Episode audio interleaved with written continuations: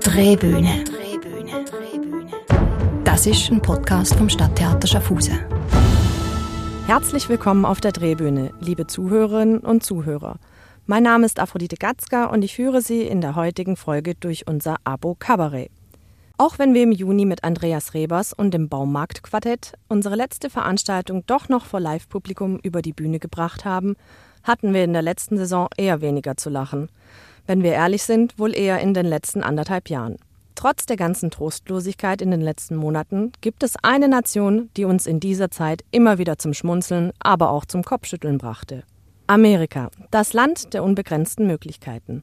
Ein Land, in dem man vom Tellerwäscher zum Millionär werden kann, ein Land, das als erste Nation den Mond betreten hat. Ein Land mit Stolz, das auch der Meinung war, das Coronavirus an den Grenzen abwehren zu können. Mit einem Präsidenten an der Spitze, der mit seinem Vorschlag, Desinfektionsmittel zu trinken, fast jedem guten Bartender den Rang abgelaufen hätte. Zum Sterilium Sunrise kam es dann doch nicht und in Amerika schnellten die Infektionszahlen in die Höhe. Viele Europäer, die sich dort aufhielten, reisten wieder zurück. So auch Vince Ebert, der in die Staaten gereist war, um das vielfältige und polarisierende Völkchen der Amerikaner zu studieren und das gelobte Land mit einer guten Portion Humor einzunehmen.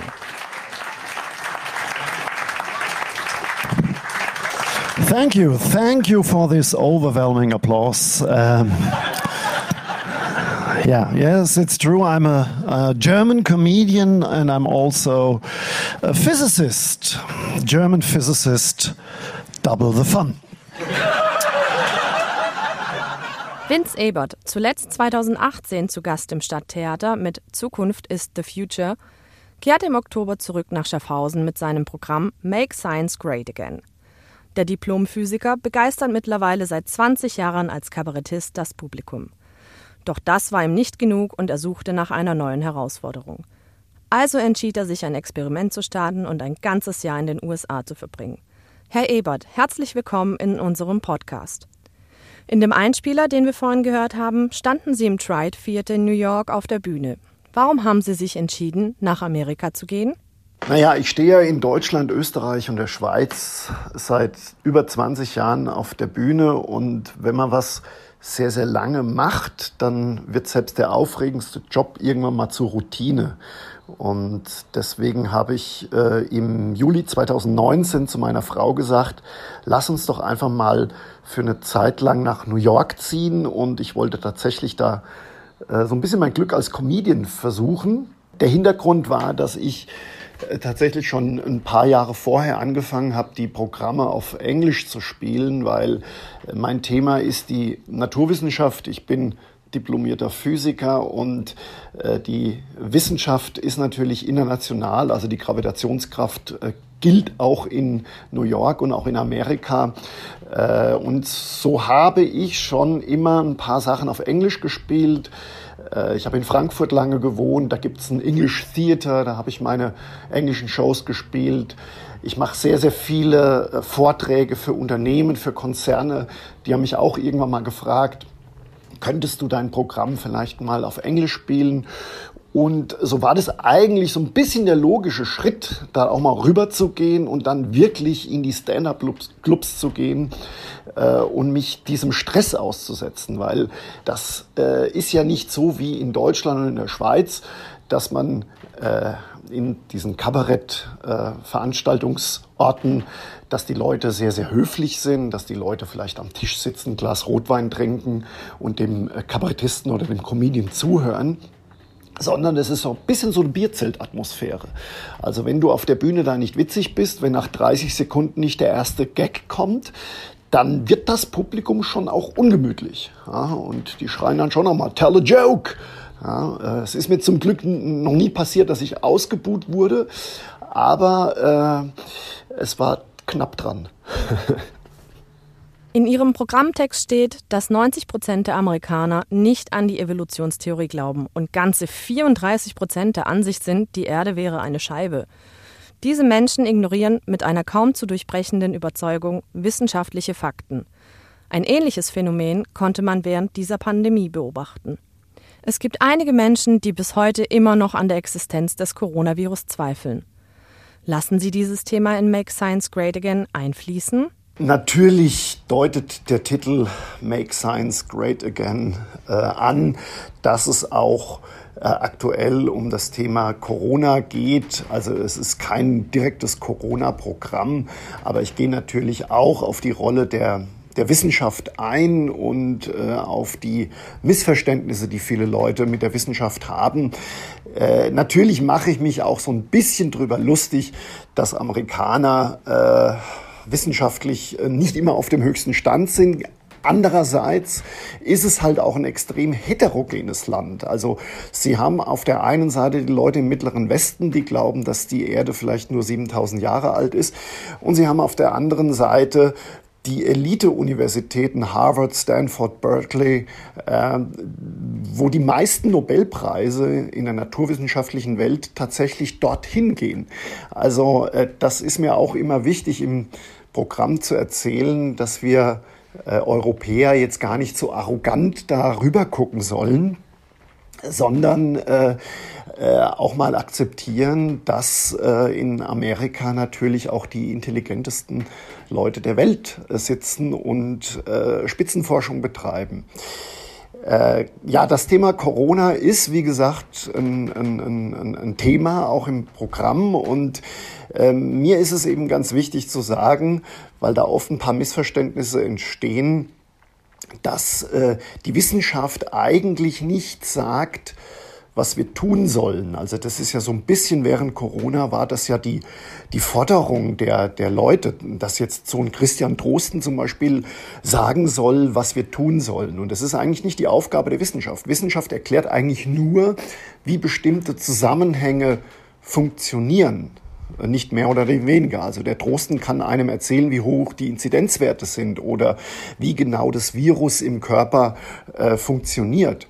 Aber, das hat er auch immer wieder gesagt, äh, Wissenschaft sagt nicht, dass wir jetzt einen Lockdown brauchen oder wie lange der Lockdown sein muss, sondern das sind gesellschaftspolitische Fragen, in denen auch äh, sehr, sehr viele andere Disziplinen einfließen. Und ein Virologe sieht natürlich eine Corona-Situation aus einem anderen Gesichtspunkt als jetzt ein Psychologe oder ähm, ein Ökonom, der natürlich sagt, durch so einen Lockdown äh, entsteht natürlich ein, ein, ein, ein, wirtschaftlicher Schaden oder der Psychologe sagt, es geschieht ein, ein psychischer Schaden bei den Leuten.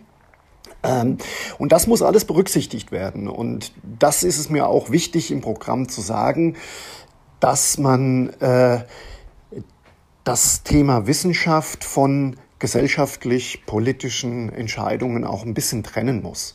Und das wird oftmals, gerade während Corona, sehr, sehr vermischt. Sind Sie der Ansicht, dass seit Pandemiebeginn die Anzahl der sogenannten Verschwörungstheoretiker gestiegen ist? Also ich glaube nicht, dass äh, es durch Corona mehr Verschwörungstheoretiker als früher gibt. Äh, sie sind vielleicht ein bisschen stärker hervorgekommen und ich weise aber auch immer wieder darauf hin, dass man nicht jeden, der die Maßnahmen der Regierung vielleicht skeptisch sieht, äh, in diese Verschwörungstheorie-Ecke stellen darf.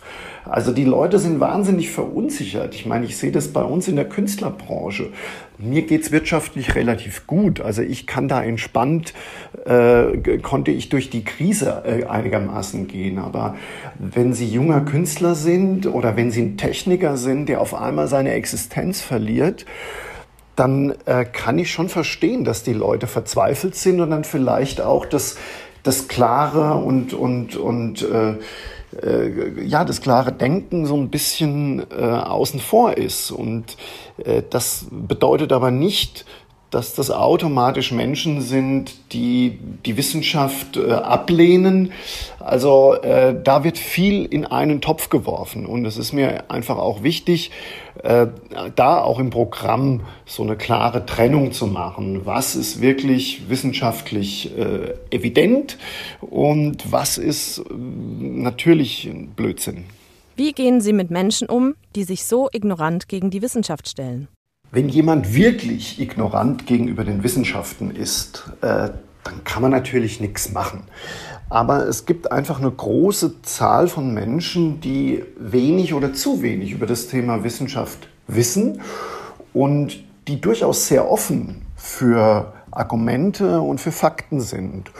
Und äh, ich versuche eben in meinen Programmen diese Fakten äh, spielerisch und mit Humor rüberzubringen. Also so ein bisschen, ähm, ich sage immer, ich emotionalisiere eigentlich Wissenschaft. Also weil ich genau weiß, äh, dass Menschen, wir Menschen äh, keine rationalen Wesen eigentlich sind. Wir äh, nehmen die meisten Sachen deswegen an, weil wir ein gutes Gefühl damit verbinden. Und wenn Sie Wissenschaft emotionalisieren durch Humor oder durch eine originelle Geschichte, dann äh, ist, die, ist äh, die Chance größer, dass die Leute dieses, diese Themen auch annehmen.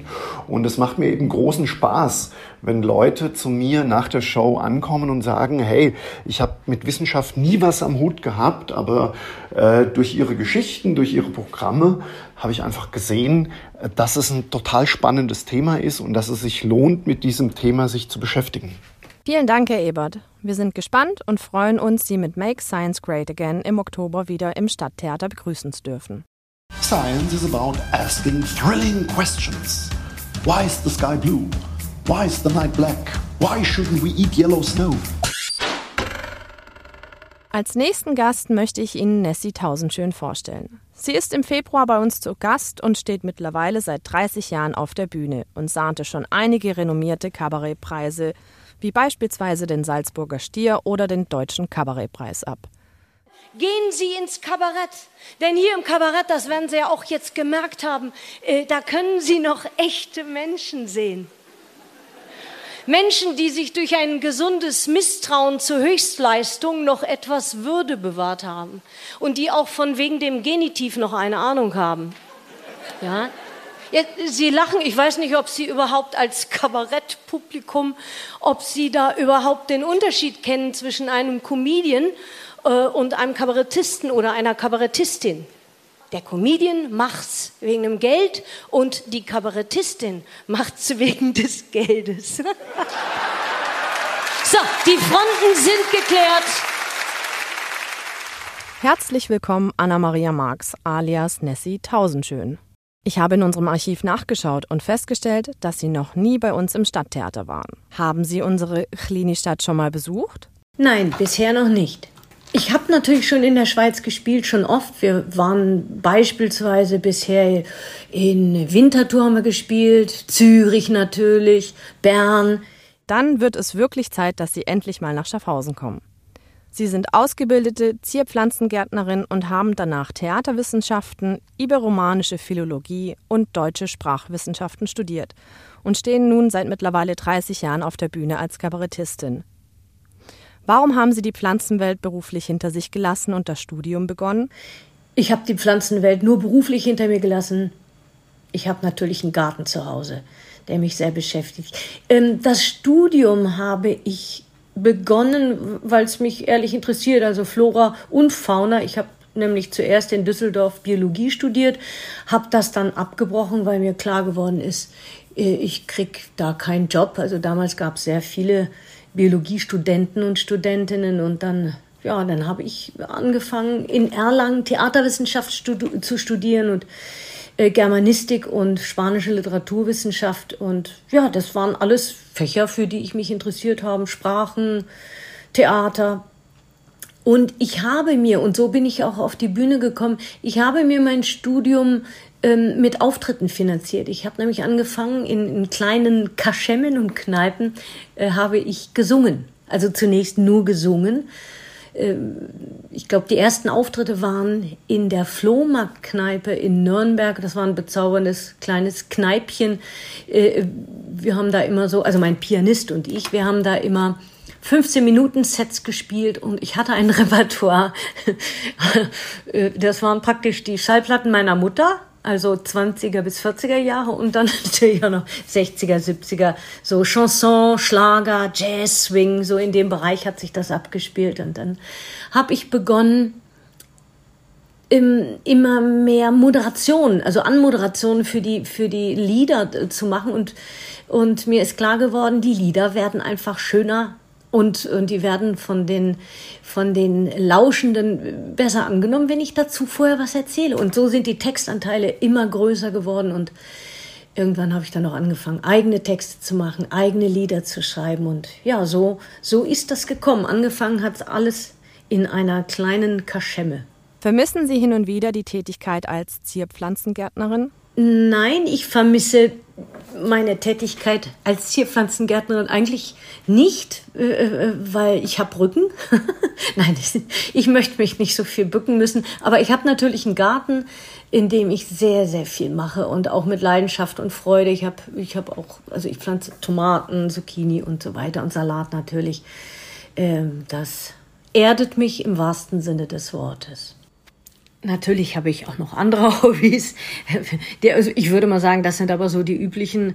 Äh, außer Garten sind das natürlich Tiere, äh, Reisen, Lesen, äh, im Kino. Sie sind herrlich ehrlich und eine sehr offene Persönlichkeit. Ich freue mich schon, Sie live auf der Bühne zu sehen. Was erwartet unser Publikum im Februar? Ja, im Februar spiele ich mein Programm 30 Jahre Zenit, also von mehr als 30 Jahren auf der Bühne.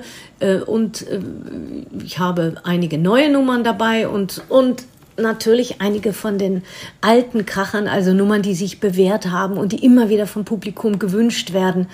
Äh, ähm, da das, da bin ich auch flexibel, also das, das, da tauschen wir auch manchmal Nummern oder Songs aus und ja, dadurch bleibt das Programm auch eigentlich immer lebendig. Ich freue mich sehr auf Schaffhausen und warte jetzt schon auf den Februar. Das klingt vielversprechend und rundet unser Kabarettprogramm perfekt ab. Nessie Tausendschön, vielen herzlichen Dank für das Gespräch und bis bald bei uns in Schaffhausen. Ja, vielen Dank. Bis im Februar in Schaffhausen. Wir freuen uns sehr, mein Gitarrist und ich ich halte auch Humor für überschätzt, verbraucht kaum Kalorien und ich finde auch, das Lachen von Menschen ist oftmals ein lautes und störendes Geräusch. Ne? Wenn Sie, wenn Sie wollen, ich kann gerne mal ein Exempel an Ihnen statuieren, weil der Abend ist ja eh im, also angebrochen.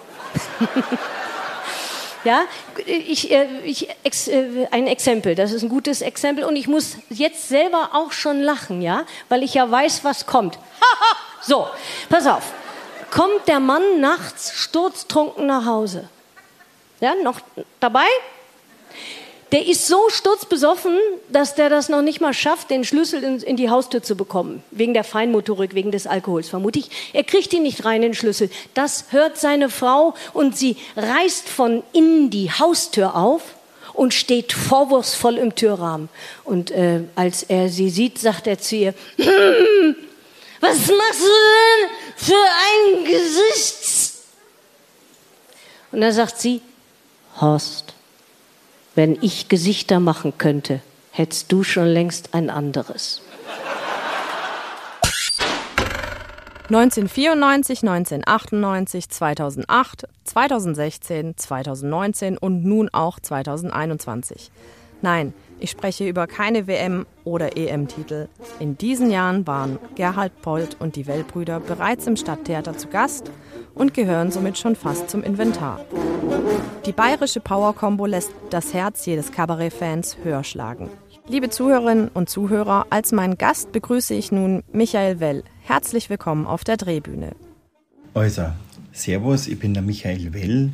Ich bin ein Teil, ein Drittel der Wellbrüder und ja, früher war das die Biermüsselblasen und seit circa zehn Jahren sind wir als Wellbrüder unterwegs. Bevor wir über das Programm sprechen, welches wir im Dezember bei uns im Stadttheater sehen dürfen, würde ich dir sehr gerne unsere Gretchenfragen stellen. Gut, dann legen wir los. Auf geht's. Die Gretchenfragen. Du kannst für einen Tag in die Haut einer wichtigen Person der Geschichte schlüpfen. Wer willst du sein? Also wenn ich in eine wichtige Person der Geschichte schlüpfen darf, dann war das vielleicht, ja, vielleicht der Oskar Maria Graf, der Schriftsteller, der hier in der Gegend, wo ich jetzt wohne, es ist im Voralpenland, in der Nähe vom Stamberger See, wo der auch gewohnt hat und aufgewachsen ist. Und ja, dem sein Leben ist sehr interessant, das hat er toll beschrieben in seinen Romane, kann ich nur eben ans Herz legen. Und in diese Person würde ich mich gerne mal neu versetzen. Was war der peinlichste oder unglücklichste Moment in deiner Laufbahn? Hm, meine dümmste Panne oder mein, also was mal passiert ist, da gibt es mehreres wahrscheinlich. das war einmal bei, wir haben ein Stück an die Münchner Kammerspiele gemacht, das hat Churangrati geheißen. Und auch gerade bei den Fernsehaufnahmen habe ich einen furchtbaren Hänger gehabt, gleich am Anfang. Und noch eine dumme Panne, da habe ich mit äh, meiner Kollegin, die Claudia Pichler, habe ich da zusammengespielt, haben einen Auftritt gehabt im Theater Weilheim und da mache ich einen Stepptanz, einen Irish Dance und da hat sie mir einfach mal auf den Hintern kaut. Richtig. Das war peinlich. Was war der bisher unvergesslichste und schönste Moment in deiner Laufbahn auf der Bühne? Mit der schönste Moment in meiner Laufbahn, in unserer Laufbahn, der die Song war bestimmt, das war vielleicht mal ein Auftritt mit den Toten Hosen zusammen im, im Burgtheater in Wien. Da haben wir öfters gespielt und, und einer ist mir ganz besonders in Erinnerung, weil das einfach so ein toller Moment war, weil das Publikum so geteilt war, so zwischen total konservativ und Punk. Und in dieser ehrwürdigen Halle Theater, in dem wunderbaren Theater, mit denen zusammen spielen, mit den Hosen zusammen spielen, das war wirklich ein toller Moment. Vielen Dank fürs Mitmachen. Die Antworten auf unsere Gretchenfragen sind immer wieder unterhaltsam. Unterhaltsam wird es auch im Dezember mit euch auf der Bühne. Was erwartet das Publikum? Wir sind mit dem Gerhard Polt, das war im Jahr 2019, war es, dass wir 40 Jahre lang zusammen auf der Bühne sind und wirklich sehr viel erlebt haben. Jetzt ist halt leider Gottes, da haben wir so ein, ein Bühnenprogramm gestartet, eben 40 Jahre Gerhard Polt und die Wellbrüder. Jetzt sind wir ein bisschen ausgebremst gewesen mit, dem, mit der Pandemie und haben so trotzdem ein Programm, das machen wir jetzt ein bisschen weiter, machen wir auch in Schaffhausen, wo wir uns sehr freuen drüber. Äh, das ist ein Querschnitt eigentlich von, von älteren Nummern und neuen Nummern, wo wir es uns gerade einfällt. Und in Schaffhausen waren wir des Öfteren schon. Das ist ein so schönes Theater, werden immer sehr gut betreut und da freuen wir uns drauf. Wie entsteht bei euch so ein Programm? Wie sind die Rollen verteilt? Wie ein Programm bei uns entsteht, das ist immer sehr, ja, das kann man schwer erklären. Der Gerhard Polt schreibt seine Nummern selber und nimmt aber uns schon als, als Korrektiv wahr. Das heißt, wenn uns was auffällt, was man besser machen kann, das gehen wir ihm gern sagen und er ist da ganz offen. Und was bei uns ist ein bisschen schwieriger, wir sind ja drei Brüder und wir probieren, so dass der Stoffel und ich hauptsächlich die Texte probieren zu machen in Kooperation und dann, dass wir es miteinander zusammen zu dritt fertig machen. Bis wir mal auf der Bühne sind, das, das dauert eine Zeit lang, weil man sich ja immer ein bisschen ausprobiert und ja, probiert zu verbessern. Aber so direkt, wenn wir ein Stück machen, wie jetzt, wie wir jetzt vorhaben in den Münchner Kammerspiele für 2022, im Herbst machen wir das, da machen wir ein Stück und da haben wir einen Regisseur, in dem Fall der Rudi Häusermann, das ist ein Schweizer. Und mit dem treffen wir uns relativ regelmäßig und ja, da denkt man zusammen hin auch an das Programm. Und, aber es ist gut, wenn einer von außen da ist, der ein bisschen das führt und leitet und vor allem anspornt und, und motiviert. Super, herzlichen Dank dir für die Antworten. Wir freuen uns auf Dezember. Gut, jetzt bedanke ich mich herzlich und ich freu, wir freuen uns auf Schaffhausen. Bis dann. Servus. Der Vorhang fällt, er fällt, die Lichter gehen aus. Sie gehen aus. Was ist der Mensch? Ja, was ist er? Ein ganzer kleine Laus. Ein Laus? Die saugt sich fest, Fest? holt dir den Rest Rest? und denkt sich, welch ein Fest hat Ein Schmaus. Schmaus? Dann halt's wer fest, Ja. gib dir den Rest. Ein Rest? und aus ist die Laus. Liebe Zuhörerinnen und Zuhörer, bitte beachten Sie, dass diese Veranstaltung wie bis anhin eigentlich immer schnell ausverkauft sein wird. Buchen Sie Ihr Ticket rechtzeitig oder noch besser, bestellen Sie das Abonnement Kabarett noch bis Freitag, 3. September. Neben den drei im Podcast vorgestellten Veranstaltungen sind im Abo Kabarett außerdem noch enthalten der satirische Jahresrückblick des Casino-Theaters, der Bundesordner 21, sowie zwei Künstler, die es in der letzten Saison pandemiebedingt leider doch nicht auf unsere Bühne geschafft haben. Michael Elsener mit Fake Me Happy und Christian J. Jenny mit dem Zürcher Staatsorchester in Traktanten nach Noten. Wenn Sie diese beiden Herren in meinem heutigen Podcast vermisst haben, ist das kein Grund zur Traurigkeit. Hören Sie sich zum Beispiel Folge 16 mit Michael Elsener an. Unser Gast der Woche.